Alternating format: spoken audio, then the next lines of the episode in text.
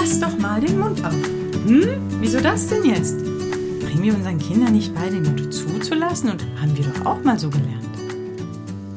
Herzlich willkommen zum Podcast Redensart. Sicher sprechen, sicher wirken. Mein Name ist Daniela Grimm. Ich freue mich, dass du gerade zuhörst. Wenn dir die Podcast-Folgen gefallen, dann freue ich mich auch riesig über dein Feedback. Schreib mir gern und lass mir eine Bewertung da oder abonniere den Podcast, falls du den nicht schon sowieso abonniert hast. Jetzt kommen wir zurück zum Thema Mund. Wieso sollst du auf einmal den Mund auflassen? Eine berechtigte Frage. Es ist wichtig und richtig, dass Kinder und natürlich auch wir Erwachsene beim Kauen, beim Schlucken, beim Schweigen, sprich beim Zuhören, den Mund geschlossen haben sollen. Dem stimme ich voll und ganz zu. Gerade in der kindlichen Entwicklung ist das wichtig, weil da noch viel Muskulatur aufgebaut wird. Und auch bei uns Erwachsenen ist es wichtig, nicht mehr so sehr für unsere Muskulatur, aber, und das ist jetzt für Erwachsene und Kinder wichtig, wenn ich durch die Nase atme, ist es viel gesünder für unseren ganzen Organismus, weil die Luft da erwärmt wird, befeuchtet wird und nochmal gesäubert wird. So, das ist erstmal gut so. Anders ist es beim Sprechen. Wenn du sprichst und du Sprechpausen machst, solltest du deinen Mund locker hängen lassen. Jetzt komme ich noch mal ein bisschen drauf zurück. Ich hole ein bisschen aus. Wie passiert es überhaupt, dass du Stimme hast? Die Stimme ist ja ein Prozess, die immer am Entstehen ist. Also Stimme ist kein Organ wie der Magen, der Darm, sondern du hast die anatomischen Voraussetzungen, dass Stimme entsteht. Und wie entsteht jetzt Stimme? Lass mal deine Lippen ein bisschen sprudeln.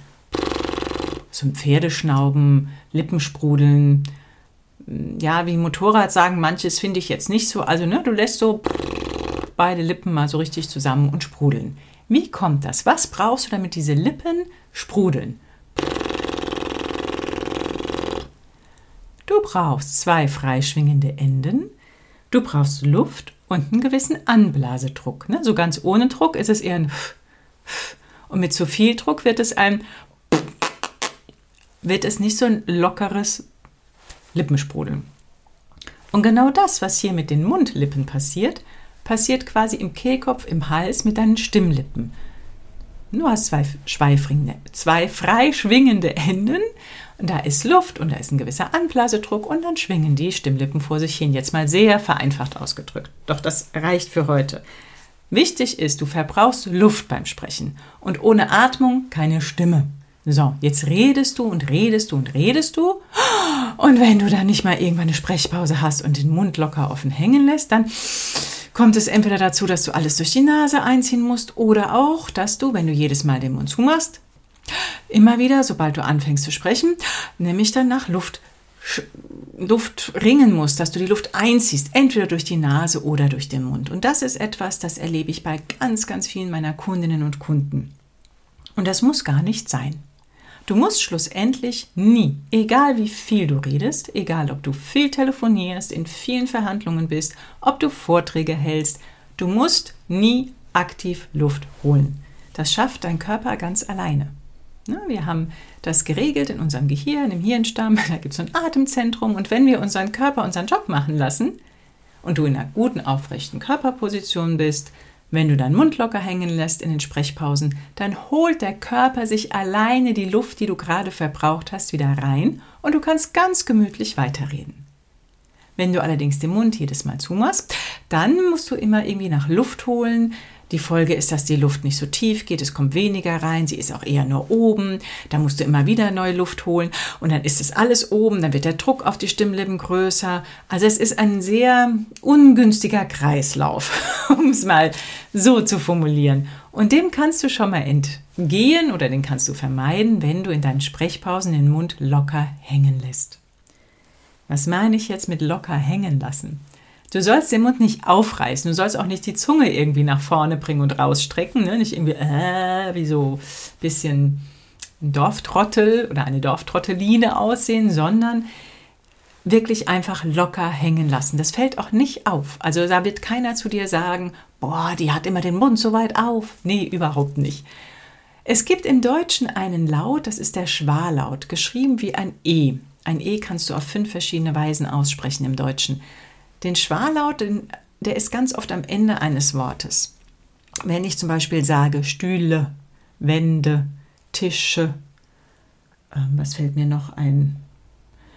Äh, äh, äh, das soll auch mal reichen als Beispiel. Mikrofone sehe ich gerade vor mir. Dann hörst du hinten so ein Ö. Ja, und dieses Ö, da hängt alles ganz locker. Der Mund ist ein wenig offen, die Zunge hängt locker, der Unterkiefer ist einfach am entspannten Hängen. Das ist genau die Öffnung, die ich meine. So ein lockeres Ö. Und dann kannst du ganz gemütlich weiterreden. Das ist zum Beispiel auch ein schöner Tipp, wenn du äh, telefonierst. Ne? Es gibt viele Menschen, die gehen ans Telefon und haben schon geklickt. Entweder haben sie den Hörer schon in der Hand oder sie klicken schon auf Annehmen und dann holen sie nochmal Luft. Das klingt dann so: Hallo, guten Tag, mein Name ist Daniela Grimm. Oder Hallo. Wenn ich den Mund vorher aufmache und dann erst den Hörer in die Hand nehme oder dann erst auf Annehmen klicke und mein Mund ist vorher locker offen, kommt die Luft rein und ich sage: Hallo, mein Name ist Daniela Grimm oder Guten Tag, mein Name ist. Ich hoffe, du hast den Unterschied wahrnehmen können und gehört. Probier es einfach mal für dich selbst aus. Probiere beide Varianten. Tu so, als würdest du ans Telefon gehen und einmal holst du aktiv Luft, wenn du schon auf Annehmen gedrückt hast und einmal öffnest du vorher den Mund und wartest, was passiert. Und ich hoffe, du machst die Erfahrung, dass das eine, die Variante mit dem schon geöffneten Mund, viel gemütlicher ist, dein Stimmeinsatz viel weicher ist und du dich viel entspannter und viel mehr im Hier und Jetzt und viel präsenter anhörst, als wenn du nochmal schnell Luft holen musst. Das klingt eher so ein bisschen gestresst und nicht so im Hier und Jetzt und nicht so präsent. So, also ab heute mach Sprechpausen, lass Pausen zu und lass deinen Mund locker hängen in den Sprechpausen. Dabei wünsche ich dir ganz viel Erfolg Du kannst noch, um das Ganze zu unterstützen, dir so Erinnerungen schaffen. Ja, ich bin da so ein bisschen oldschool-mäßig unterwegs. Äh, ich finde es sehr hilfreich, entweder auf Post-its einen offenen Mund zu malen und da, wo du dich viel aufhältst und vor Dingen, wo du viel redest, klebst du dir so ein paar Post-its hin. Oder es gibt so kleine bunte Klebepunkte, dann weiß keiner, woran du denkst, aber die erinnern dich vielleicht auch. Wenn du viel digital arbeitest, dann klebt dir so ein Punkt neben, deinem, äh, neben deine Kamera am Laptop. Wenn du viel telefonierst, dann klebst dir irgendwie ans Telefon. Wobei kommt drauf an, mit welchem Telefon, ob du es dann noch siehst. Also da ist deine Kreativität ein bisschen gefragt. Nur wenn du feststellst, oh, das ist ein Thema für mich, da möchte ich ran, dann wird es nichts nützen, das jetzt hier einmal gehört zu haben und dann irgendwie zu versuchen, daran zu denken, sondern schaff dir dann Erinnerungsanker, die dich wirklich erinnern, in Redesituationen den Mund locker hängen zu lassen. So, ab heute. Mund auf beim Sprechen sowieso und auch beim Schweigen, beim kurzen Schweigen in diesen kurzen Sprechpausen Mund locker hängen lassen. Wenn dir diese Folge gefallen hat, lass mir gerne Bewertung da. Empfehle den Podcast gern Kollegen, Kolleginnen, Freunden, wem auch immer du möchtest. Und ich freue mich jetzt schon auf die nächste Folge und darauf, dass du wieder zuhörst. Deine Daniela.